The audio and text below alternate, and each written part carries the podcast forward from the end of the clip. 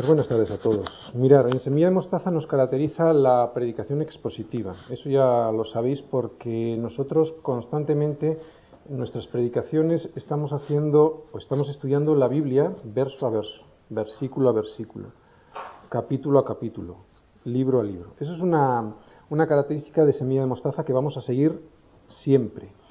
Y fijaros, no es que estén mal las predicaciones temáticas, ¿vale? Frente a la expositiva. La temática es una predicación que escoge un tema y luego lo apoya en versículos. No es que estén mal, pero se corre un riesgo, ¿no? Y el riesgo que se corre es que nosotros apoyemos nuestra opinión sobre versículos de la Biblia. Eso es peligroso por una parte, y por otra parte también, a veces, aunque estén bien construidas esas predicaciones temáticas, eh, pueden constituir una especie de chute, un chute espiritual una especie de analgésico. Nosotros venimos a la, iglesia, normalmente venimos con problemas, venimos en pecado, venimos con dificultades, y ese chute espiritual eh, nos viene muy bien porque es como un analgésico. Pero ¿qué es el, ¿cuál es el problema de los analgésicos? El problema de los analgésicos es que quitan los síntomas, pero no van a la raíz del problema. Sin embargo, lo bueno de las predicaciones expositivas es que aunque tardas un poquito más en entender todo, va a la raíz del problema. Es como la lluvia temprana y la lluvia tardía. ¿Entendéis? Es como un antibiótico. Tienes que tomártelo todo el tiempo que te han prescrito el antibiótico. Tardas más, pero va a la raíz del, del problema. Y en eso consisten las predicaciones expositivas. Por eso nosotros tratamos de no buscar temas y apoyarlos en versículos, sino escoger un libro e ir verso a verso y ver qué es lo que tiene para nosotros el Señor a través de la Escritura. ¿Entendéis? Ese es nuestro, nuestro motivo por el cual nos gustan las predicaciones expositivas. Es como dice en Isaías 55, podéis mirar, Isaías 55, versículos del 10 al 11. Ahí nos describe cómo es la palabra de Dios. Dice, así así como los debería, mirando bien, Isaías 55 del 10 al 11. Dice, porque como desciende de los cielos la lluvia y la nieve y no vuelve allá, sino que riega la tierra y la hace germinar y producir y da semilla al que siembra y pan al que come, así será mi palabra que sale de mi boca, no volverá a mí vacía, sino que hará lo que yo quiero y será prosperada en aquello para la que la envíe.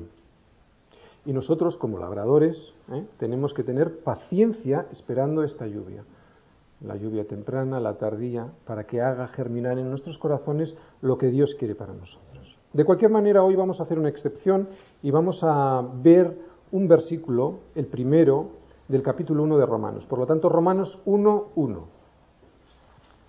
Eso es lo que vamos a estudiar hoy, lo que vamos a exponer hoy. Y leemos. Romanos 1.1.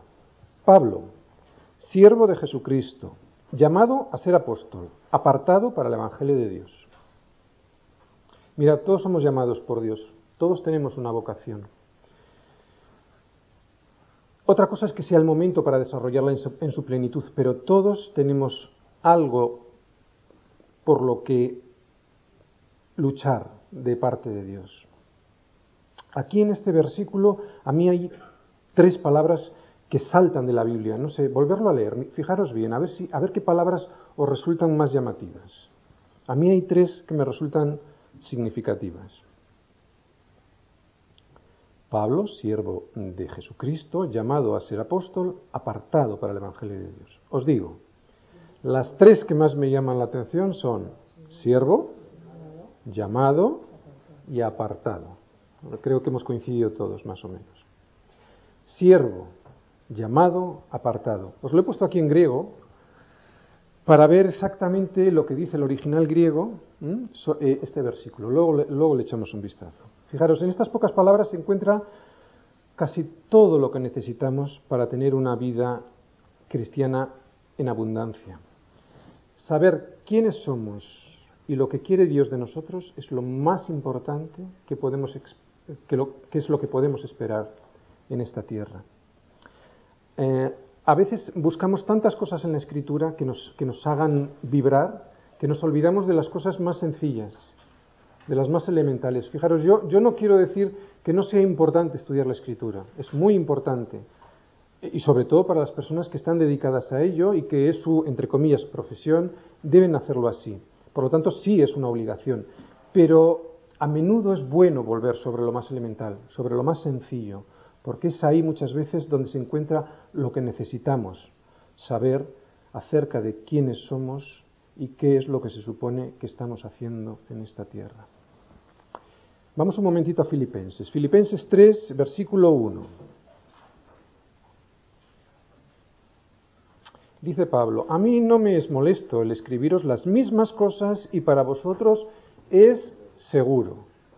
Bueno, pues chicos, yo he adoptado este versículo también en mi vida y a mí no me es molesto el predicaros las mismas cosas porque estoy convencido que para vosotros es seguro. Así que vamos a empezar desde el principio. Primera palabra que descubrimos, siervo. Pablo, siervo. En griego es, lo hemos puesto aquí, doulos. ¿Mm? Pablo, esclavo. Aquí Pablo, nada menos que el apóstol Pablo, el hombre más usado por Cristo en toda la historia para la, propagación de su evangelio, se presenta a sí mismo como esclavo. El que había sido azote de los cristianos, seguimos en Filipenses, no lo perdáis, ahora vemos quién era este tipo, el que había sido azote de los cristianos, el que nos cuenta en Filipenses 3, del 4 al 9, quién era él, menuda joyita tenemos ahí, ese ahora nos dice nada menos que es un sirviente. Vamos a leer. Filipenses 3 del 4 a 9. Dice, aunque yo tengo también de qué confiar en la carne, si alguno piensa que tiene de qué confiar en la carne, yo más. Fijaros, circuncidado al octavo día, del linaje de Israel, de la tribu de Benjamín, hebreo de hebreos, en cuanto a la ley, fariseo. En cuanto al celo, perseguidor de la iglesia, en cuanto a la justicia, que es en la ley, irreprensible. Pero cuantas cosas eran para mi ganancia, las he estimado como pérdida por amor de Cristo y ciertamente aún estimo todas las cosas como pérdida por la excelencia del conocimiento de Cristo Jesús, mi Señor, por amor del cual lo he perdido todo y lo tengo por basura para ganar a Cristo y ser hallado en Él, no teniendo mi propia justicia, que es por la ley, sino por la que es por la fe de Cristo, la justicia que es de Dios por la fe. Aquí nos explica quién era Pablo, irreprensible, eh, circuncidado al octavo día, del linaje de Israel, de la tribu de Benjamín. Dice, hebreo de hebreos y en cuanto a la ley fariseo. Y ahora, de repente, en Romanos 1.1 se presenta como siervo, esclavo. A mí me gustaría que cada uno de nosotros ahora se definiera a sí mismo. ¿Qué es la palabra que nos vendría a la mente así, de primeras? Yo os puedo asegurar que a mí la palabra esclavo no me vendría a la primera. Es muy probable que a mí me vendría, bueno, pues soy un profesional determinado, o a otro es una buena esposa, o a otra persona le podría venir, bueno, es un médico eficiente o un abogado que resuelve bien los casos. A mí, desde luego, la primera palabra que, si alguien me preguntara que me definiera a mí mismo con una palabra, no sería la palabra esclavo. Si has pensado en cuál es esa palabra,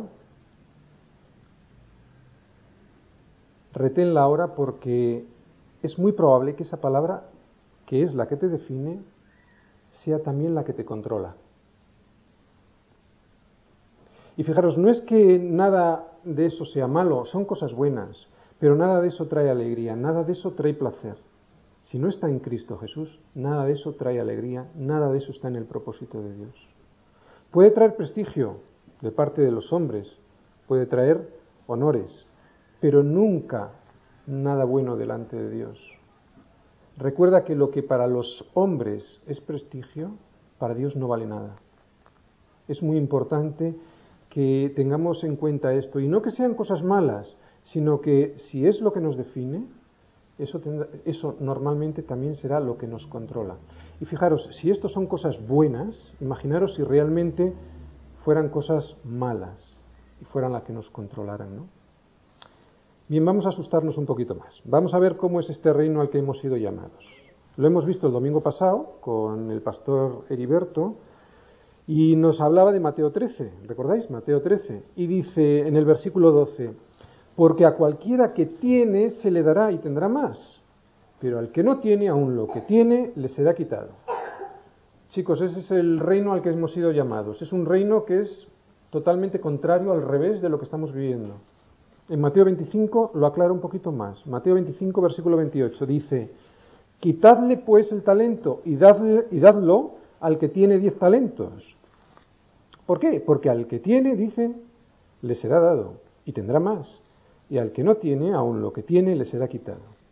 Y al siervo inútil, echadle en las tinieblas de afuera, allí será el lloro y el crujir de dientes. Fijaros, estamos en la primera palabra, siervo. Vamos a definir tres palabras. Estamos en la primera, siervo. ¿Sabéis cuál es nuestro problema con esa palabra? El problema que tenemos nosotros es que mm, no entendemos bien la palabra siervo o esclavo. ¿Por qué no la entendemos bien? Bueno, porque en nuestra sociedad no existe la esclavitud. Entonces muchas veces cuando decimos Señor, Señor o cantamos Señor, Señor, no estamos entendiendo lo que estamos diciendo. Sin embargo, Pablo y en aquellos primeros años sabían perfectamente lo que decían cuando decían Señor. Cuando decían Señor, se estaban diciendo a sí mismos ya esclavos. Ya se estaban definiendo como esclavos. ¿Sabéis lo que es un esclavo? Bajo autoridad. Que su vida entera, toda su vida, está moldeada por su Señor aquella persona cuya vida entera pertenece a otro. Fijaros, y una definición que me asombró hace años y que me sigue asombrando es la siguiente. Con la libertad de irse, pero condenado a muerte si se va. ¿Entendéis? Un, un, un esclavo se podía marchar, pero sabía a lo que estaba condenado si se marchaba, a muerte. Fijaros, es algo parecido a lo, que nos pasa, a lo que nos pasa a los seres humanos. Podemos irnos, pero sabemos que si nos vamos, estamos condenados a muerte. Y no porque nos condene el Señor, lo hemos visto en Juan, creo que Juan 3, en el que dice que no le envió Dios a Jesús a condenar al mundo, sino para que el mundo fuera salvo. Por lo tanto, ya estábamos condenados. Simplemente lo único que tenemos que hacer es llegar a Jesús.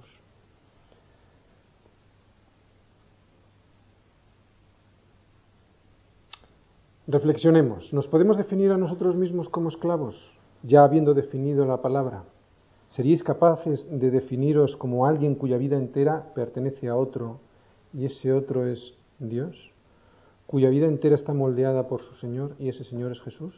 ¿Seríais capaces de hacerlo? A mí me cuesta mucho. ¿Os dais cuenta como que normalmente todo lo que nos define, todo lo que somos, no tiene valor delante de Dios si primeramente no nos podemos definir como esclavos, como esclavos de nuestro Señor, como alguien que cuya vida entera y completamente pertenece a otro y ese otro es el Señor. Fijaros, si no somos esclavos de Dios, vamos a ser esclavos del pecado. Esta no es una cuestión de definir si vamos a ser esclavos o no. Eso ya está definido. Esclavo vas a ser. O eres esclavo de Dios o eres esclavo del pecado. Romanos 6:16. Fijar lo que dice Pablo. Romanos 6:16. ¿No sabéis que si os sometéis a alguien como esclavos para obedecerle, sois esclavos de aquel a quien obedecéis, sea del pecado para muerte o sea de la obediencia para justicia? Por lo tanto, no se trata de si vas a ser un esclavo o no, esa no es la cuestión. Se trata de decidir de quién vas a ser esclavo, porque esclavo vas a ser. Y hay algo que a mí me, me impresiona muchas veces cuando reflexiono sobre el tema, y es, Muchas veces no soy consciente de que he sido comprado por precio. ¿Qué precio? ¿Por qué precio he sido comprado? Por la sangre de Cristo. Es un precio muy elevado. Por lo tanto, ya no me pertenezco. Soy esclavo. Y atención, si soy esclavo y me marcho, sé a lo que me atengo. Por lo tanto, mi vida está determinada, o debiera estar determinada, por la voluntad de aquel quien me compró. ¿Entendemos? Por eso Pablo lo dice muy bien. Lo primero que dice es Pablo, siervo. Sabe que ha sido comprado por un precio elevado, por la sangre de su Señor.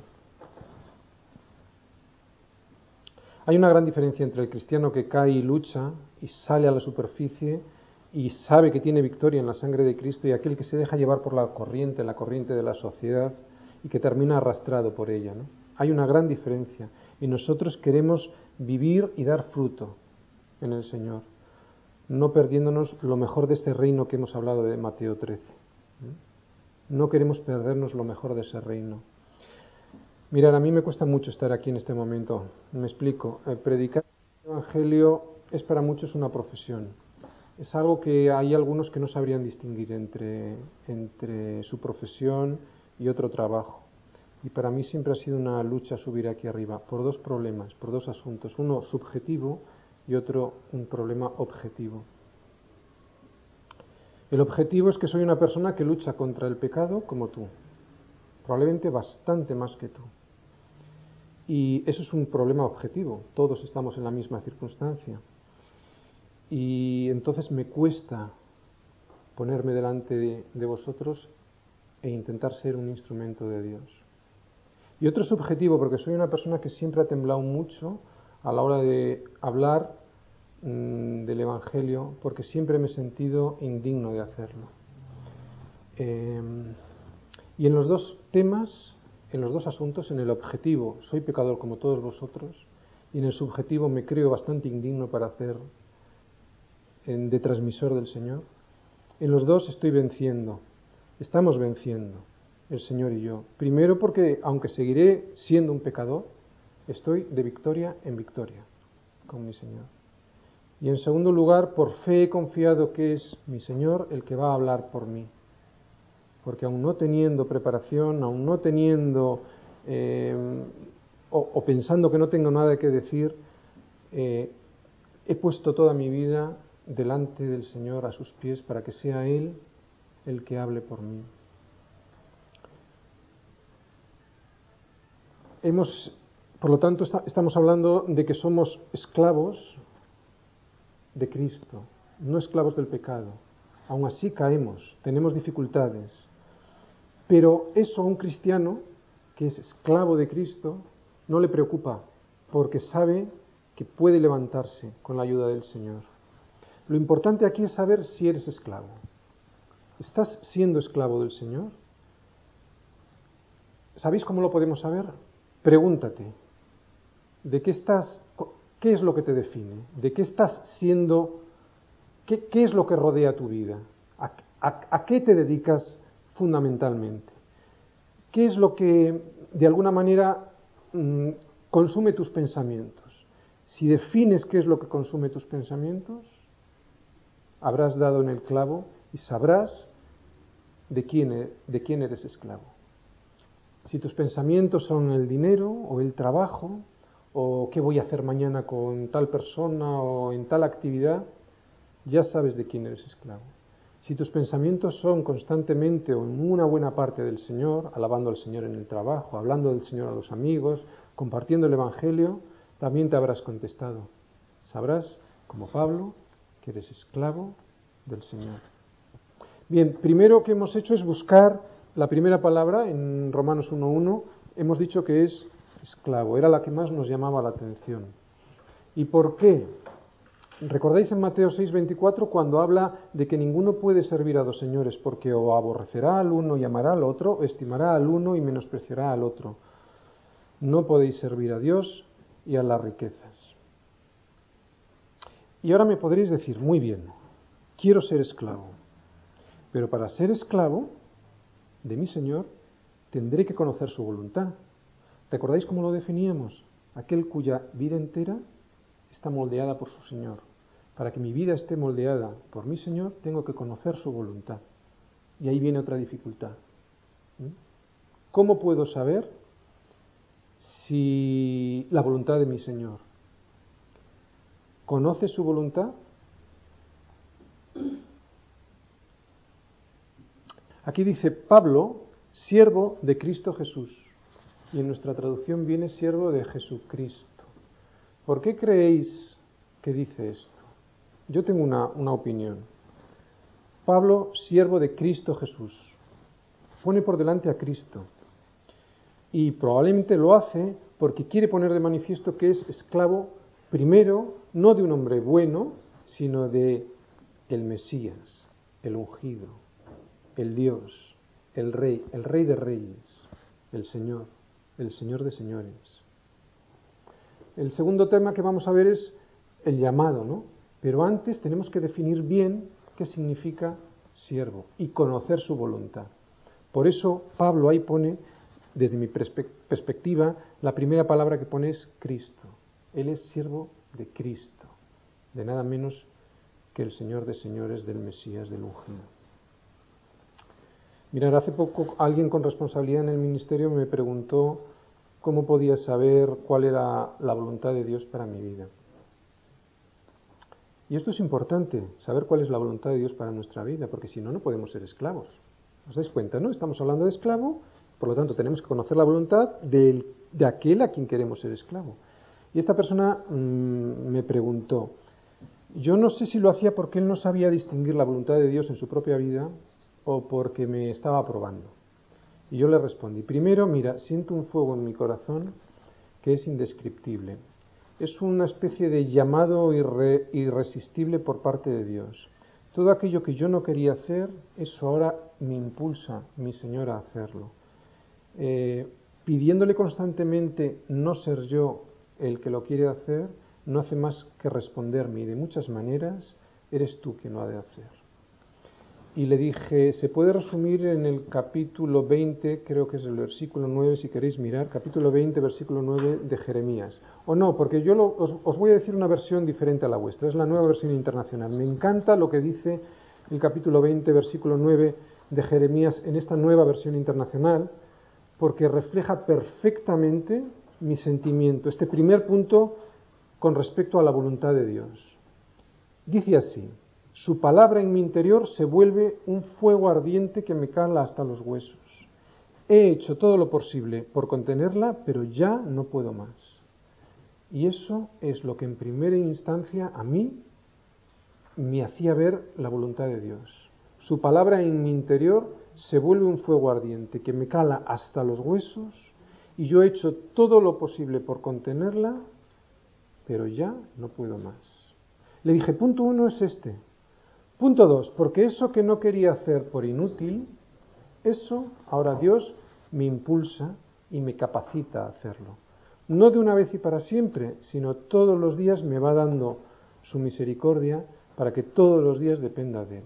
Punto dos. Punto tres, le digo, ¿sabes qué? No hay nadie más que lo haga. Es triste, pero no hay nadie más que lo haga y por lo tanto termino diciéndole a mi Señor, heme aquí, envíame a mí. Y cuarto, le digo, ¿tú has visto nuestras vidas transformadas? ¿Por qué me lo preguntas? Por eso sé, y esto es un ejemplo, de cómo puede responder Dios a lo que es eh, su voluntad para tu vida. Todo esto fue después de una renovación personal, de mente y espíritu en oración y, y humillándome delante de Dios. ¿Por qué os cuento esto? Os cuento esto porque es terrible no conocer su voluntad. Fijaros, si nos quedamos aquí, en Pablo, siervo, puede ser terrible. No conocer la voluntad del Señor es algo que a mí me hace temblar. Os voy a poner otro ejemplo. En mi horrible necedad, a veces cuando no estoy bien con el Señor, y tengo que hacer cosas. Por ejemplo, eh, hace unos, unas semanas, eh, pasando la aspiradora en casa, le digo a la, peque, a la pequeña, digo, recoge la habitación porque necesito pasar la aspiradora. De alguna manera para que me facilite la labor. La verdad es que por, por cansancio y agotamiento no se lo expliqué bien, ¿no? Y tengo que reconocer con horror de mí mismo que cuando me viene temerosa y me dice que lo ha hecho lo mejor posible, pero que no sabe si lo ha hecho bien, porque no me entendió totalmente el mensaje que le quería transmitir, sentí un escalofrío. Y es entonces cuando me doy cuenta lo terrible que es que alguien te mande a hacer algo y no sepas cuál es la voluntad de ese alguien. Fijaros, no solo se trataba de que me hiciera un trabajo, es verdad, me iba a ayudar a limpiar la habitación y así yo poder pasar mejor la aspiradora. No se trataba de eso, se trataba de que aprendiera en obediencia. Pero si no se sabe qué obedecer, entra un temor terrible. Eh, no sé los que habéis hecho el servicio militar, pero ¿tú te imaginas a ti haciendo el servicio militar y siendo enviado a realizar una tarea de la que te harán responsable sin tener ninguna dirección sobre la misma? Cuando vuelvas a tu capitán o a tu superior, tiene que ser terrible. ¿Por qué digo todo esto? Digo todo esto porque si realmente queremos saber cuál es la voluntad de nuestro Señor, declarándonos siervos, tendrás que enterarte qué es lo que te manda Cristo para tu matrimonio, qué es lo que te manda Cristo para tu familia, qué es lo que demanda Cristo para con tus padres, para con tus amigos. Pues bien, tenemos el ejemplo. ¿Cuál es el ejemplo? Jesús mismo. Vamos a mirar en Marcos 10, versículo 45. Marcos 10, 45. Porque el Hijo del Hombre no vino para ser servido, sino para servir y para dar su vida en rescate por muchos. Maridos, esposas, ¿estás casado para servir o para ser servido? Pastor, ¿estás en el ministerio para servir o para ser servido? Hijo, ¿deseas a tus padres para servirles o para ser servido por ellos? Amigo, ¿lo eres para servir o para ser servido? ¿Sabéis cuando he encontrado mayor libertad en mi vida? Cuando he servido, con mi dinero, con mi tiempo, con mis recursos, con mi esfuerzo, con mi devoción, con mi preocupación por servir a otros. Nunca he sido tan libre cuando he hecho eso. Y todo cuando no espero nada a cambio. Esto es muy importante. O sea, servir, sea servido o no. ¿Entendéis? Se trata de servir, sea servido o no. En Juan 8:32, y conoceréis la verdad, y la verdad os hará libres. Queremos saber la verdad. Queremos saber cuál es la voluntad para nosotros, esclavos del Señor. No lo que escoja yo, sino lo que Dios ha elegido para mí. Si no, tu vida no tiene fundamento. Nosotros, perdón, nosotros lo hemos experimentado en nuestras vidas, profesionalmente con éxito, algunos, con dinero otros, con posibilidades, y no ha valido de nada. Porque si no estás en Cristo, si tú no eres un siervo del Señor, si no eres un esclavo del Señor, tu vida no tiene fundamento y todo eso que crees que has conseguido no te vale absolutamente para nada. Volvemos a repetir, esclavo, pero tenemos que saber cuál es la voluntad para nosotros, los esclavos. Un conocimiento superficial, es muy importante esto, atención, un conocimiento superficial de cuál es la voluntad de Dios para tu vida, conducirá a dos posibles caminos, o una apatía en la obediencia, no obedeces porque no conoces y entonces eres un apático en la obediencia, o a un horror continuo por no saber qué quiere Él de ti. Por lo tanto, como siervos tenemos que intentar entender cuál es esa voluntad de Dios. Os decía que a mí me cuesta mucho estar aquí porque sé que es difícil cumplir con el llamado. Así que vosotros, todos nosotros, tenemos un llamado. Tenemos que ayudarnos. Cuando has entendido que eres siervo, entonces has de esperar a ser llamado. Lo vemos aquí en el versículo 1.1 de Romanos.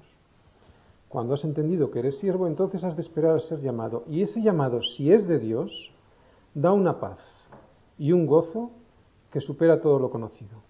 A pesar de las dificultades, a pesar de las persecuciones, y esto no solo en el ministerio, también en la vida ordinaria, en la vida normal. Es para cualquier profesión, para cualquier función, seas un policía, seas una ama de casa, seas un médico, si es que ha sido proyectada tu vida en la voluntad de Dios, sentirás gozo y paz. ¿Recordáis cuál era la voluntad de Dios? Buena, agradable y perfecta. Lo repetimos muchas veces. Esta vez no me olvido. Romanos 12. ¿Dos? Romanos 12, 2. Voluntad buena, agradable y perfecta. ¿Solo cuándo? Cuando somos primero esclavos y hemos entendido cuál es esa voluntad de Dios para nuestras vidas. Segunda palabra que encontramos en, este primer versículo, llamado. Y lo vemos aquí, kletos. ¿eh? Es la palabra en griego. Muchos son los llamados y pocos los escogidos. ¿Qué significa kletos? Llamado a participar en un banquete. Llamado a participar en un proyecto. Fijaros, el llamado a Dios es general. Todos somos llamados para hacer algo. Los ministerios que encontramos ahí en, Efesios 4, versículo 11, lo vamos a leer. Dice Efesios 4, versículo 11, y él mismo constituyó a unos apóstoles, a otros profetas, a otros evangelistas, a otros pastores y maestros. E, estos ministerios no son jerarquías, son funciones, son manifestaciones de la multiforme gracia de Dios. No son posiciones, son funciones. Esto lo tenemos que tener muy claro. La mano no le puede decir al pie, no te necesito. Por lo tanto, cada uno de nosotros tenemos un llamado y en cada uno de nosotros se manifiesta de diferente manera. Así que uno aquí en nuestra iglesia puede servir, otro puede dirigir, otro enseñar, otro exhortar, otro predicar, otro recibir, etcétera, etcétera, etcétera. Todos tenemos un llamado, todos podemos ejercer un ministerio, todos tenemos funciones en la iglesia y no posiciones. Por lo tanto, si esto es así, ya no se convierte, o esto ya no es un puede que yo lo haga, sino si esto es así, se convierte en un debe, ya no es un puede. Si yo puedo hacer una función determinada, de puede se convierte en debe. Por lo tanto, ¿qué es lo que quiero decir con esto? Que hay que responder al llamado. Sin más, no te puedes quedar, no te puedes quedar parado. Cuando se responde a ese llamado, se ponen en funcionamiento unas dinámicas espirituales que hacen que se forme una base sobre la cual Dios puede construir su voluntad en ti. ¿Entiendes? Mirad, hemos estado mirando en Mateo 6, 9 y 10, ¿recordáis? Cómo aprendiendo a orar. Y, y, hemos visto este versículo en Mateo 6, 10 y lo hemos pasado un poco por encima y quiero profundizar en él ahora. Dice, venga tu reino, hágase tu voluntad, como en el cielo, así también en la tierra. Venga tu reino y hágase tu voluntad. Lo que está diciendo es pedir que el reino venga, pero que tu voluntad se haga. Leerlo no dice al revés. Jesús no dijo, hágase tu reino y venga tu voluntad. ¿Os dais cuenta? ¿Por qué? Porque el reino no se puede hacer. El reino ha de venir. Este reino del que hemos hablado en Mateo 13:13, 13, este reino nosotros no podemos hacer nada por él. Tiene que nos viene dado. Por eso mucha gente está equivocada cuando piensa que la voluntad primera de Dios es que hagamos algo desde el punto de vista político, desde el punto de vista social. No hemos sido llamados en primer término a eso. Hemos sido llamados a predicar el Evangelio y extender este llamado. Lo otro viene como añadidura. Cuando tú te centras en eso otro, estás equivocando. Estás no diciendo venga tu reino, sino hágase tu reino. Estás haciendo cosas para que ese reino se haga.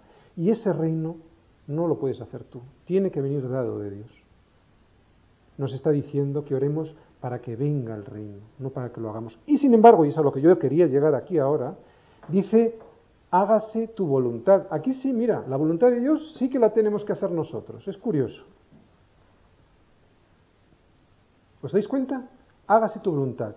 Mirad, eh, muchos ministerios eh, tienen un gran potencial.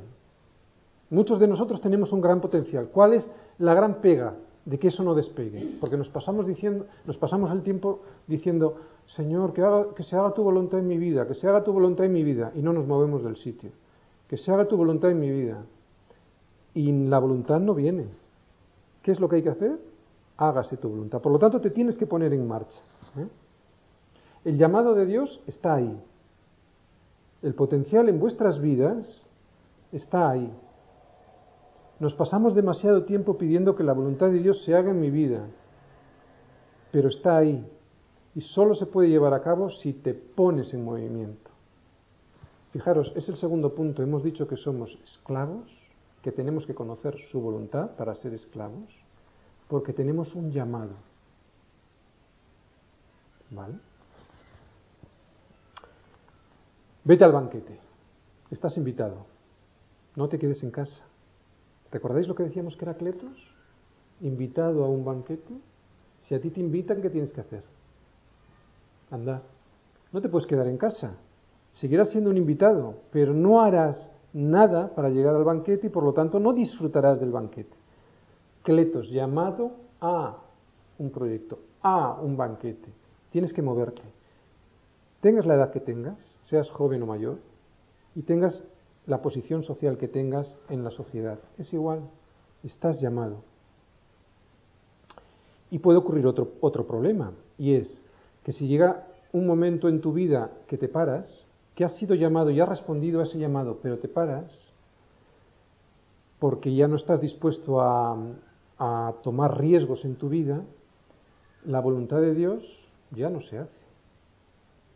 Por lo menos en tu vida ya no se hace. Esa voluntad de Dios sigue existiendo en Él, pero ya no se va a hacer en ti. Por lo tanto, tenemos que estar muy atentos para, que, para no pararnos y seguir tomando riesgos.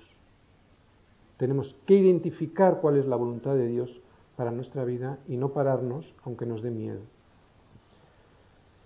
Esa voluntad, si no la haces tú y era para ti, la hará en otra persona o de otra manera. Si tú no le das la gloria, lo hará otro o hablarán las piedras. Bien, hemos visto las dos primeras, doulos, cletos, aforiso, que significa apartado. No es exactamente santo, que es agios, sino apartado, separado de otros mediante límites. Eso quiere decir. Mira, a lo largo de tu vida siempre estarás separado o dentro de límites, pasando por filtros. ¿Vale? Lo estamos descubriendo en nuestra propia vida espiritual últimamente. Marcos 10, 25. Nunca entendí este pasaje y el otro día viendo en mi Biblia una anotación entendí lo que significaba. Marcos 10, 25. Más fácil es pasar un camello por el ojo de una aguja que entrar un rico en el reino de Dios. ¿Sabéis que no es una aguja de coser? Sino una puerta pequeña al lado de otra grande que se abría para que pasaran las personas sin abrir el portón grande. ¿Entendéis lo que os digo? Eso es una... Probablemente, por lo menos en mi Biblia como, como anotación ponía eso, ¿no? Que se refería, con la aguja se refería a eso. Y mirar, a veces eran tan pequeñas que había que descargar los camellos para que pudieran pasar. No que no pudieran pasar los camellos por la puerta pequeña, pero había que... Des... Sí, con otra pequeña, exacto. Pero tú imagínate en, el siglo I que estamos hablando, pues eso, una, un gran portón dentro de una muralla y una puerta más pequeña por la que entraban pues personas, cargas, etc. Y está diciendo que más fácil es pasar un camello por el ojo de una aguja que entrar un rico en el reino de Dios. Esto lo dijo Jesús después de hablar con el joven rico. Podemos hablar de riquezas o podemos hablar de otra cosa. Depende. Tú puedes tener unos límites o unas, perdón, unas, eh, uh, sí, unos límites, unos filtros. Otros, otras personas pueden tener otros filtros. A, lo que me refiero es a lo siguiente. En este caso se dirigía al joven rico y estaba hablando de las riquezas. Y estaba diciendo que era más fácil que un camello pasara por el ojo de una aguja que entrar un rico en el reino de Dios.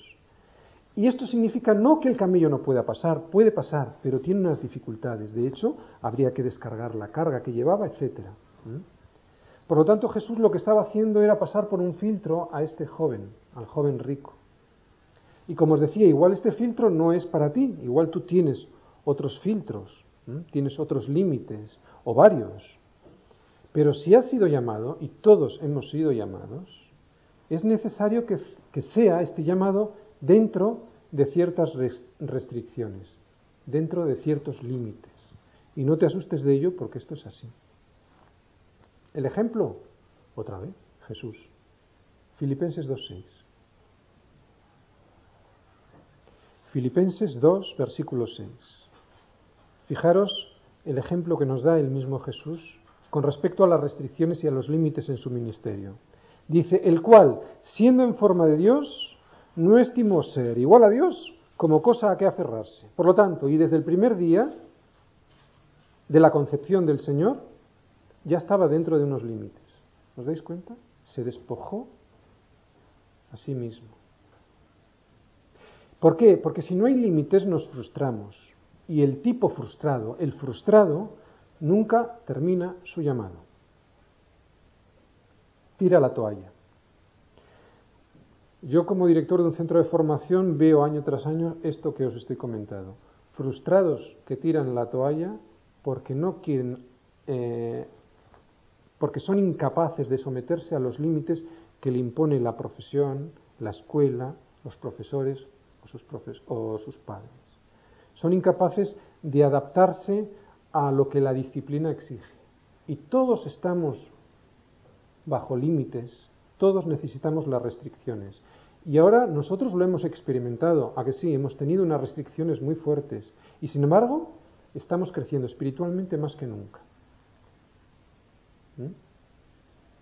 Filipenses 1, versículo 6.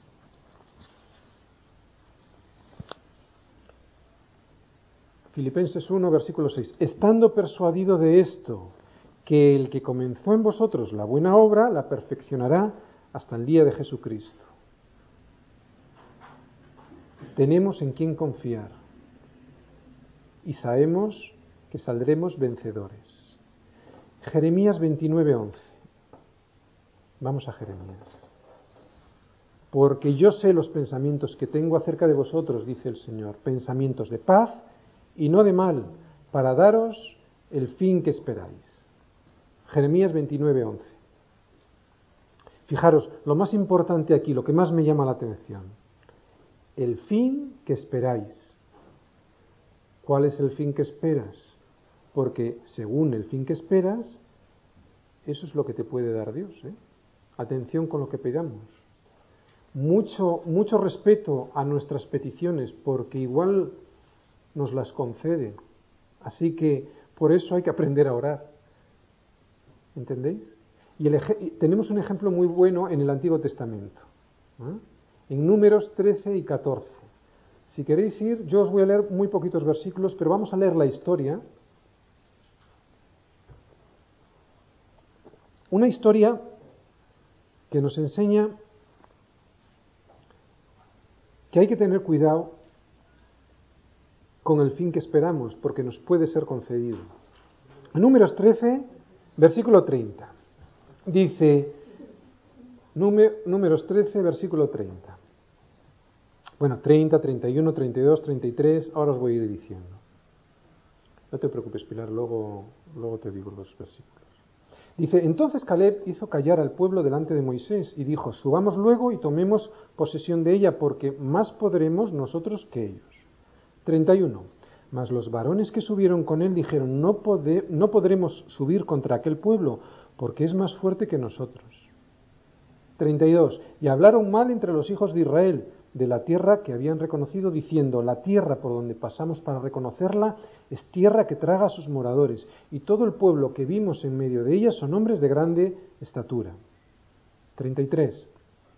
También vimos allí gigantes, hijo de Anac, raza de los gigantes, y éramos nosotros, a nuestro parecer, como langostas, y así les parecíamos a ellos. Vamos al 14.1. Entonces toda la congregación gritó y dio voces, y el pueblo lloró aquella noche. 2. y se quejaron contra Moisés y contra Aarón y todos los, perdón, todos los hijos de Israel. Y les dijo toda la multitud, ojalá muriéramos en la tierra de Egipto o en este desierto, ojalá muriéramos. Pasamos al 11, versículo 11. Y, y Jehová dijo a Moisés, ¿hasta cuándo me ha de irritar este pueblo? ¿Hasta cuándo no me creerán con todas las señales que he hecho en medio de ellos? 16. Por cuanto no pudo Jehová meter este pueblo en la tierra de la cual les había jurado, los mató en el desierto. 28. Diles, vivo yo, dice Jehová, que según habéis hablado a mis oídos, así haré yo con vosotros. Y lo repito porque esto es importante. Según habéis hablado a mis oídos, así haré yo con vosotros. 30. Vosotros a la verdad no entraréis en la tierra por la cual alcé mi mano y juré que os haría habitar en ella, exceptuando a Caleb y a Josué. Así que lo que esperaban, eso les sucedió. Ojalá que muriésemos. ¿Y qué les ocurrió? Que se murieron, excepto Josué y Caleb. Los demás se murieron, recibieron exactamente lo que habían pedido. ¿Entendéis? no, no, vayáis, pero volvemos a leer Jeremías 29:11, porque yo sé los pensamientos que tengo acerca de vosotros, dice el Señor, pensamientos de paz y no de mal, para daros el fin que esperáis. ¿Cuál es el fin que esperas?